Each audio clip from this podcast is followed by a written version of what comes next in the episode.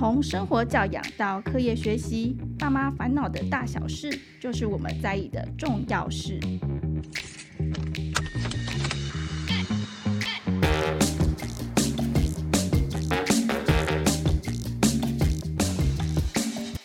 欢迎收听《亲子天下》，爸妈烦什么？我是主持人亲子天下媒体中心的李佩璇。大家还记得我们上个礼拜有邀请这个我们的好眠师江佩 Peggy 来跟我们聊聊这个零到二岁啊，宝宝睡过夜啊，晚上频繁醒啊，新生儿啼哭尖叫怎么办的话题哦。我我个人觉得这对我帮助非常大。那再讲一下，就是呢，Peggy 在亲子天下这边有出一本书，每个爸妈都能养出的好眠宝宝。那里面巨细靡遗有讲到很多这种睡眠问题的对策。如果大家对上一集啊，觉得哦。好精彩，有一些不过瘾的地方，可以就是拿这本书来看看，相信对大家帮助也很大。那除了零到二岁呢，其实呃，Peggy 因为她这个好眠师是专门服务孩子零到六岁，解决一些家庭的睡眠困扰。那所以很多家长就说啊，学龄前就是紧张就痛苦诶，我想听一下，就是说幼儿园的孩子怎么办呢？他好像这个时候感觉晚上都可以睡得很好啊，应该都跟大人一样。该要八九点睡到早上六七点，呃，没有，抱歉，很多孩子就是可能夜醒，或者说不肯去睡觉，就他可能跟教养稍稍就有点关系了。那但是家长就是还是很困扰啊，我们也希望可以借由 Peggy 的专业来帮助大家。于是今天我们再邀请好眠师江佩 Peggy 来跟我们分享这个二到六岁的孩子睡眠困扰怎么办。让我们再度欢迎 Peggy。嗨，大家好，我是好眠师江佩，很开心今天又来跟大家聊睡眠喽。对，睡眠真的是大家的痛点。我记得我那时候那个小孩还小的时候，可能就是零到二岁那个，我 Google 打开那个就是搜寻列，全部都是在搜什么晚上一直醒怎么办啊？什么小孩睡不好怎么办？甚至还有什么收惊去哪里？你知道，就是已经求助无门。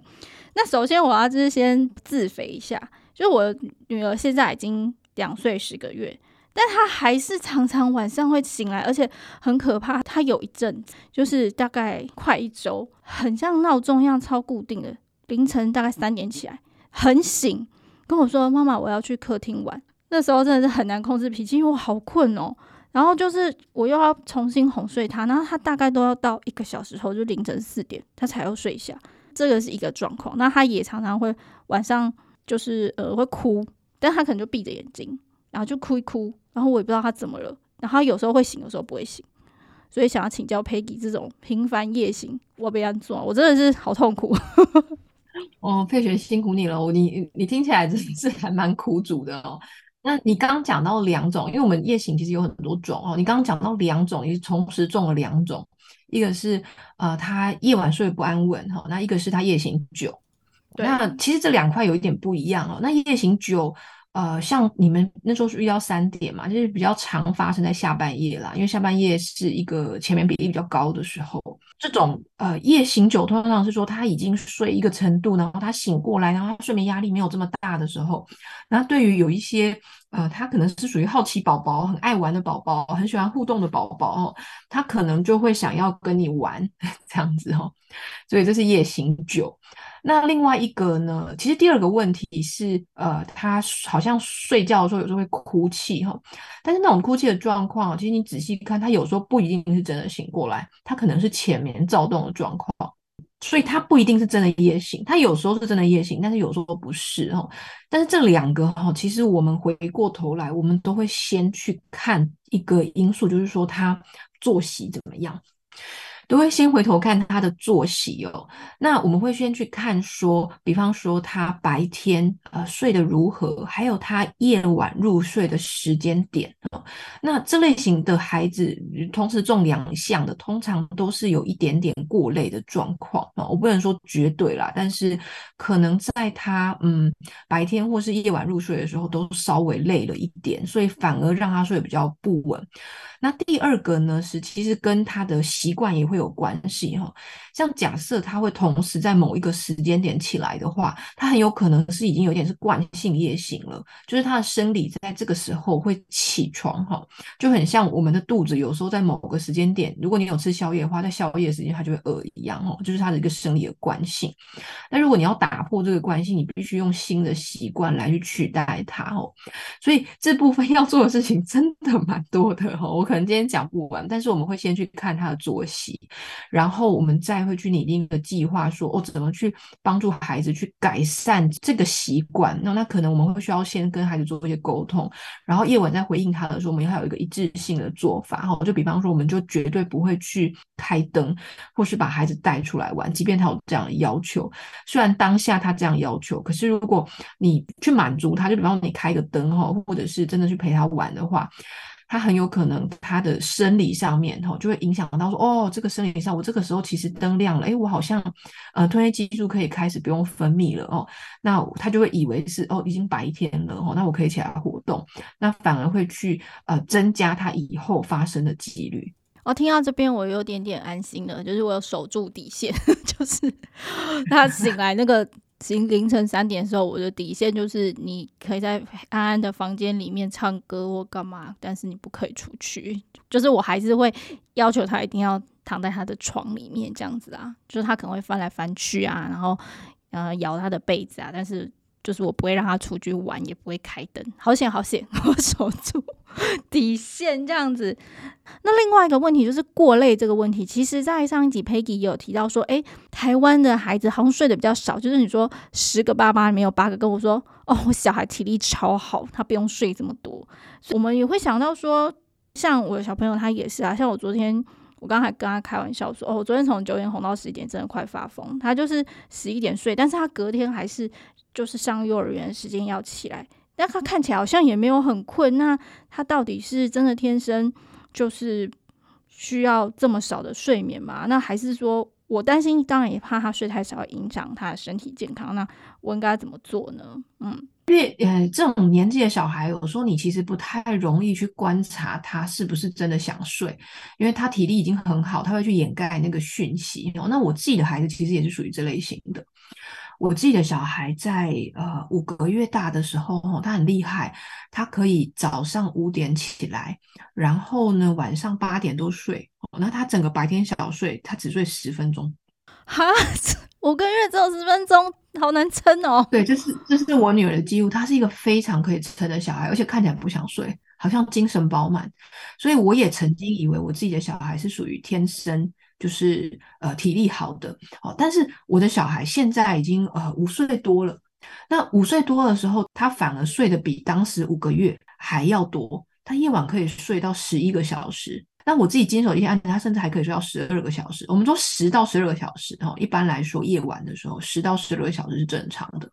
所以其实我们在去看说宝宝猫睡好的时候，我们第一个会先去看说这个月龄他应该要睡的时数。比方说佩璇你的孩子现在可能快三岁，那他基本上夜晚是有机会睡，就是也是可以有机会睡到十到十一个小时的。然后白天小睡，嗯嗯，可能会抓个一两个小时，哦，假设他有睡的话，哈，所以其实这个我们会用这个区间，它不是绝对，的确有一些宝宝他天生会需要睡得比较少，但是我们基本上都会落在这个区间范围。假设没有落在这个区间范围，也不至于差太多。就是你不要想说哦，我就是他会睡得超级少哦，因为毕竟呃这种不需要睡眠的状况，其实相对来讲它算是少数哦，所以我们先不要假设自己的宝宝是这样子的情况哦。好，所以这个是我们会去看说，哎，你的宝宝到底有没有睡的，就是有没有睡得饱？那因为我们台湾的孩子呃上学时间又比较早，因为我们大人上班 时间比较早哦，所以其实变成说我们好像比较常是晚睡。早起哦，但是啊，我曾经看过一份研究，就是诶，我们的睡眠时数，它是它是去比较不同国家的这个呃小孩子睡的状况，那很有趣，就是呃华人社会，就是华人社会，我们的小孩睡眠时数比较少，但睡眠问题反而比较多，就是他夜醒的次数，或者是他这是由爸爸妈妈自己判定的，他呃夜晚睡。不好的状况，或者是抗拒入睡的状况反而比较多。所以这是一个很有趣的事情，就是诶，我去看的话，包含我自己在去接触一些家庭，我觉得这两个是有相关的。好，但是虽然这两个有相关，但也不是只有这个原因。呵呵，就是这个年纪的小孩，他最常见、最常见的其实就是抗拒入睡。哦，除了夜醒之外，他会就是怎么样都不想跟你睡这样子。我觉得这个是一环扣一环啦。然后那尤其是跟小孩个性有关。假设这个小孩他啊、呃，平常是比较。呃，应该说活泼一点，或者好奇心比较重哦。那他的个性又稍微比较坚持一点哦。那他很爱玩的那种状况的话，他的确有可能在睡眠上面他会做比较多的抗拒，哦，或者是不论是入睡啊，或者是这个夜醒的状况都会比较多一点。了解，那其实刚刚呃 Peggy 讲到这个，真的就是我们家的那个状况。我们家那个就是很爱玩，好奇宝宝，然后他就是甚至因为他太爱玩，有又影响到他的食欲，就是他只想玩，不想吃东西，他觉得吃东西浪费时间，他只想要玩。对，那这个如果说以这个例子的话，大家当然都希望小孩可以睡好睡满，那可以怎么做呢？因为我能想到就是，呃，我早点带他去睡吗？可是像以我那个例子，我已经觉得我尽量早带他去睡，可是他就是不睡啊，这最后入睡的时间还是落到很晚，该怎么办？好，其实这个年纪的小孩，我们有所谓的推力跟拉力哦。那呃，一般来说，我们会去讨论一下，因为刚好两三岁是一个很尴尬的，也不是尴尬，就是说，呃，我们会去看小孩子的理解能力。是他跟你沟通的时候，他的理解能力如何？哦，那假设他是语言的学习上面是还 OK 的哦，就是说他听得懂你说的话，哦，有没有照做就不算了。哦，我们我们讲的是说他可不可以理解你的说话，那他可不可以表达他的意思？哦，那假设他的语言能力是。有已经到可以这样，我们用言语沟通的话，哦，那我们就会放多一点沟通的元素，但是所有的沟通都是留在白天，哦，不是夜晚，哦，因为你夜晚常常会发生一种情况，就是他跟人说，呃，妈妈，我现在要喝水，呃，妈妈，我觉得我现在要怎么样怎么样，哦，我好像我想大便，我想要干嘛，哈，会有他会用很多个理由来去吸引你对他的注意，哈。那你不要在那个时候去跟他做过多的沟通，因为他要的其实是你回应他，然后可以有跟你跟更多的互动。那坦白说，对小孩子来讲，他想要的是什么？他其实他想要的是他想要跟你相处，嗯，舍不得睡，哦、嗯，对，他舍不得睡，他想要多跟你相处，尤其像我们这种呃有我们可能上班的。爸爸妈妈哦，他可能跟你平常跟你相处的时间就比较少了，所以他看到你的时候，他会很兴奋，然后就会想要用各种方式黏着你不放。睡觉对他来讲，即便你是陪睡哈，我们都会觉得说好，那我就陪他睡，他应该比较容易睡。其实反而对这类的小孩来讲，陪睡他比较不容易睡哦。我说对好奇宝宝来说，原因是因为他睡着之后，他其实就是一个人了。那么睡觉是一件很独立的事情，睡觉他没有所谓的什么有人陪你睡，即便他生理上你跟他陪他睡，可是他眼睛闭起来睡着了之后，他就是自己一个人。就是我是说，就他自己感觉上面哦，因为我们就是自己在睡梦中了嘛，哦，所以他会舍不得跟你分开。哦，这是为什么他会用很多抗拒的方式不睡哦。所以像这类型的宝宝，我反而会建议你们可能就真的会需要走一个比较严谨的睡眠训练。那这个训练不是只有说我就是训练小孩子要自己睡，而是呃你前置要做很多沟通哈，然后我们甚至要用一些奖励的机制，就是推力拉力你都要做，然后让他去习惯说 OK，我现在。就我即便是不睡觉，我都还是自己睡觉的状况，因为你陪他睡，他反而会更舍不得，所以他会想跟你玩。那我甚至遇到一些案子哈，他是对特定某一些照顾者才有这样的情况，比方说他就是只有对妈妈，然后爸爸跟他睡的时候很快就睡着了，这样，就是他会还会挑人这样子哈。对，所以就是我我们还是会再去多聊一下说，说宝宝他这个个性，还有他的喜好，还有他的状况。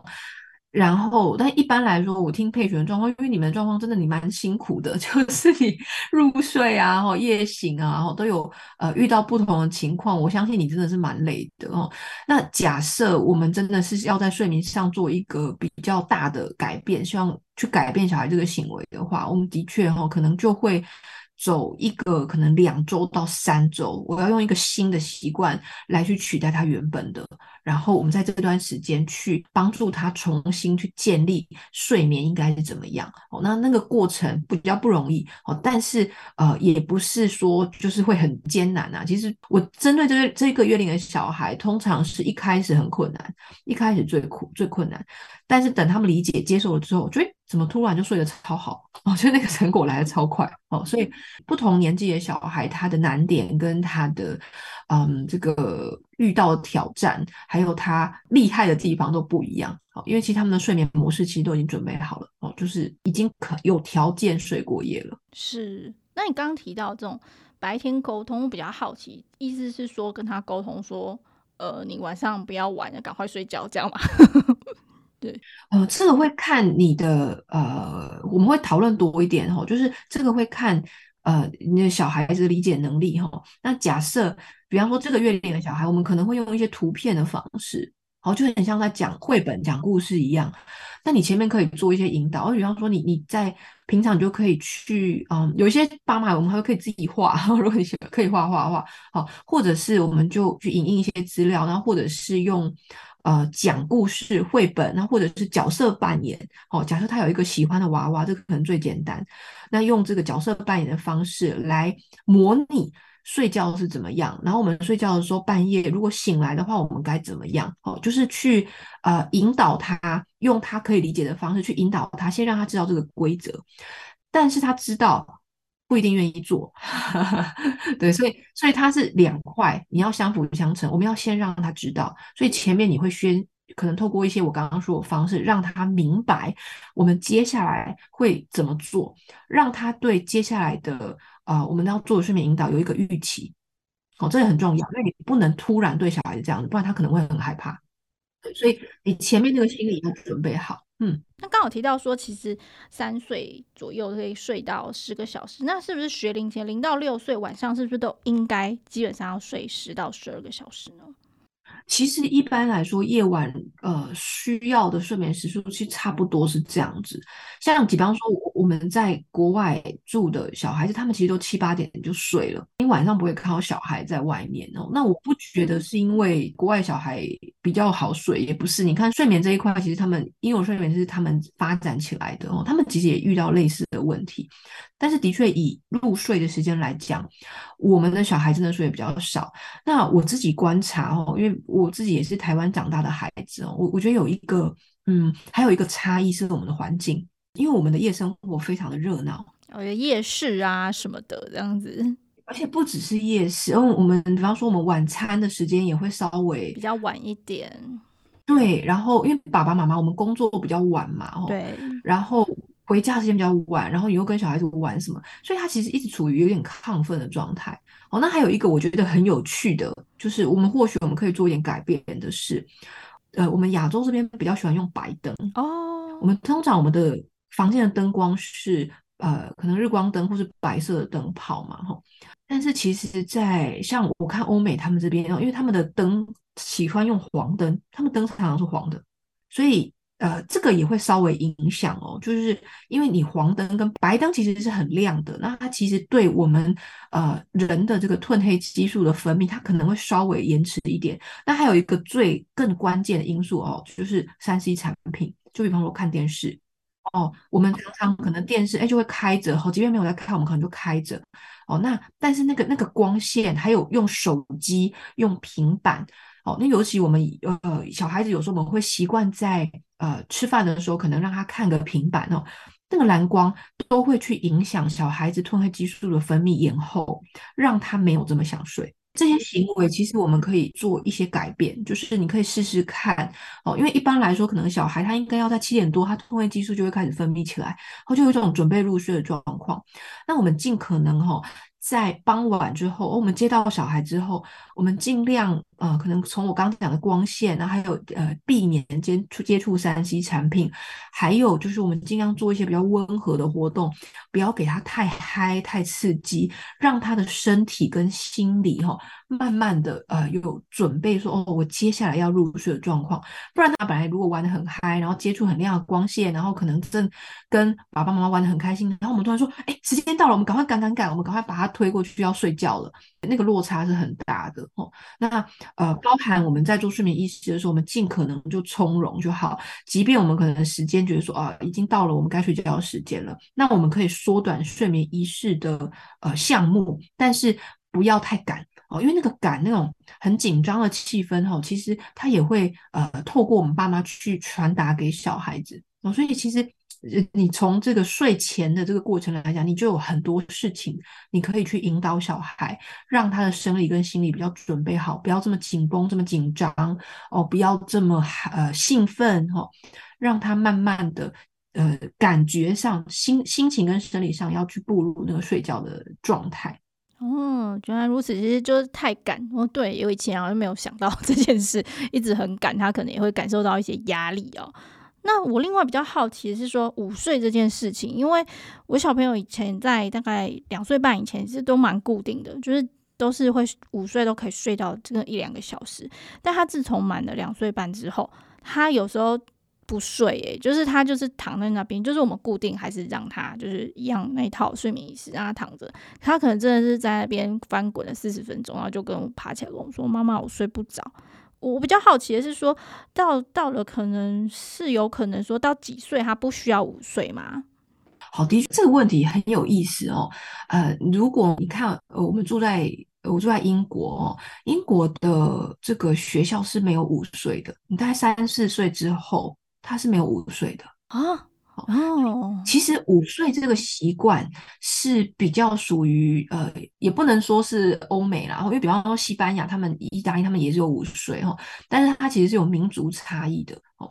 那要不要午睡呢？其实呃，我自己观察哦，这个要看小孩，每个小孩不一样。但是我会先试着保留这个小孩的午睡，原因是因为我们的孩子夜晚入睡时间已经偏晚了。那如果他有午睡午睡的话，那他整体会更累，所以我还是会试着去保留他的午睡，但是我可能会从作息开始调整，比方说他呃什么样的时间点，你可以试试看他什么样的时间点入睡，做一下记录，会比较容易成功。哦，因为他可能有时候睡，有时候不睡，还有当天的一些活动哦，日照的情况哦，也可能会影响。哦所以我会先做一些尝试，去帮助这个小孩试试看保留午睡，但不一定要睡很多哦，就是有睡就好，你不用跟你以前一样都要睡到两个小时。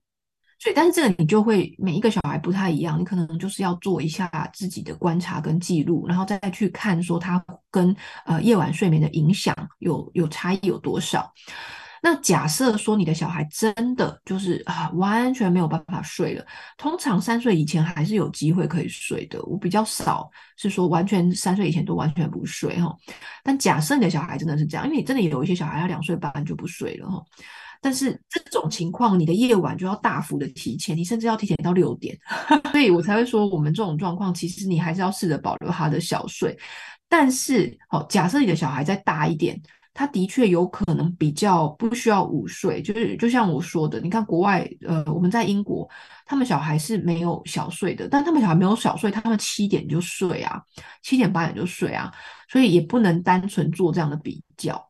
像佩璇的状况的话，我还是会试着保留，但是就像我刚刚说的，你会需要可能五到七天去做一些观察跟记录，去看你的小孩在哪个时间点，比方说他呃一点好，或者是两点，或者是说我们在早上的时候给他呃接触点阳光，然后晒点太阳，但是入睡前稍微缓和他一下这样，但你还是可以，即便他没有睡，你还是可以持续提供午睡时间。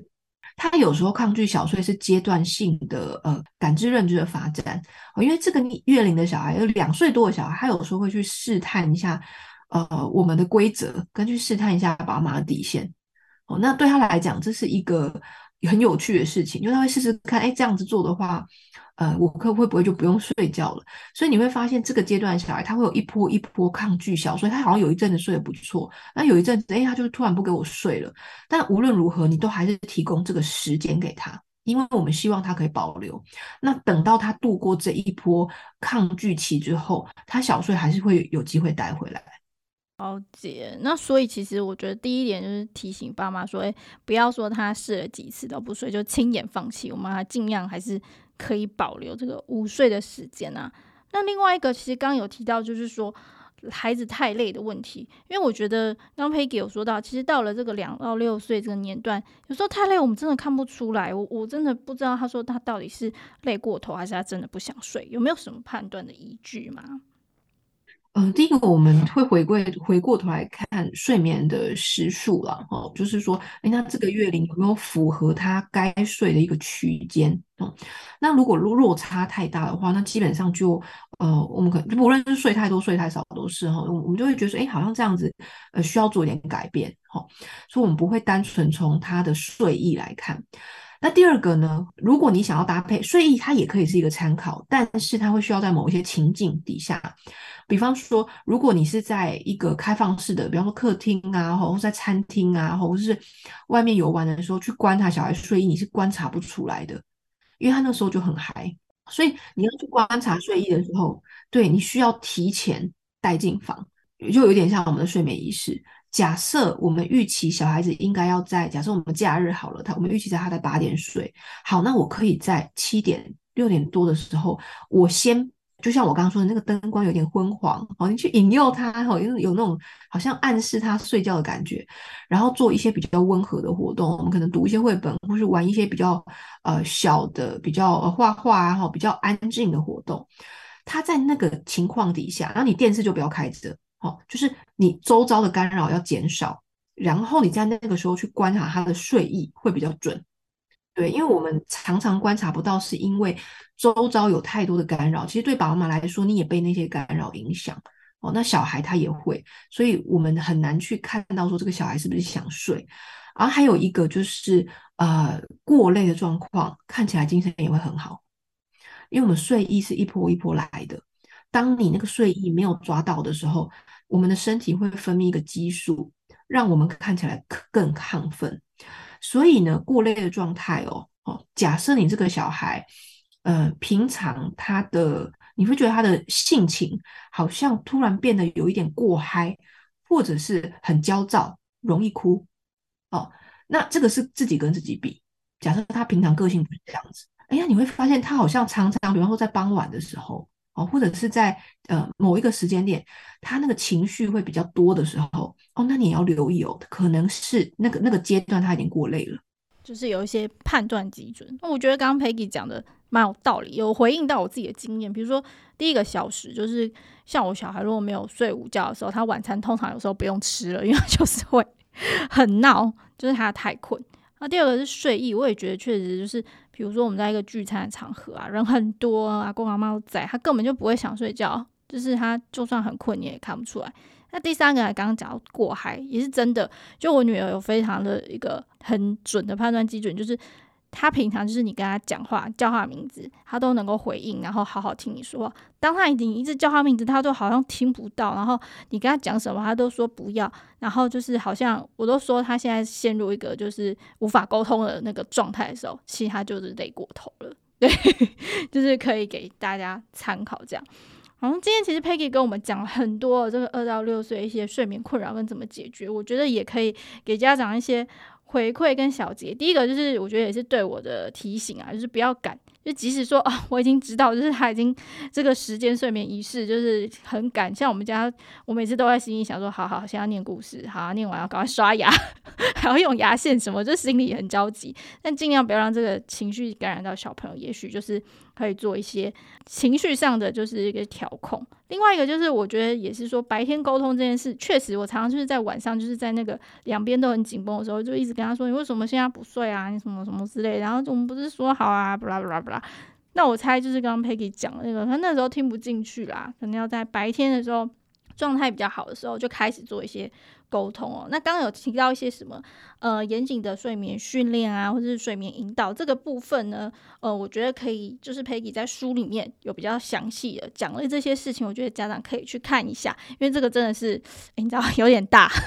然后个别的状况也有点多哈，所以就是没有办法在这边一一讲。那最后我想邀请 Peggy 给家长一点短短的，就是提醒跟鼓励。哦，就是其实呃，睡眠虽然我我是做睡眠顾问的啦，哦，但我的工作是帮助宝宝睡得好一点哦。可是我觉得睡眠它毕竟就是我们育儿的其中的一环，所以你可以把它当做阶段式的任务哦。那即便你的小孩睡得好，睡得不好哦，那个都不影响你呃是不是一个好妈妈，一个好爸爸哦。所以。呃，我们把它当做是一个过渡阶段的任务就好，然后也要去注意自己的身心的健康哦。那嗯，对啊，这是这是我想要提醒大家的，不要因为小孩子睡不好而过度的自责，或者觉得自己好像有什么对不起小孩的地方，或者是我自己是有出了什么问题哦。那这个呃，我在很多家长上面有看到，但是其实这是没有相关的。对，谢谢 Peggy 的鼓励，又安慰到我。我本来想说，啊，是不是我工作太忙，就是怎样，就是让他没有办法好好睡觉，真的难免啦。家长就会先自责。那关于今天的一些细节，大家都可以在《每个爸妈都能养出好眠宝宝》这本书里面看到哦。那今天也很谢谢 Peggy 给我们带来很多的这个新的观念跟提醒，还有安慰。谢谢 Peggy。好，谢谢大家，拜拜，拜拜。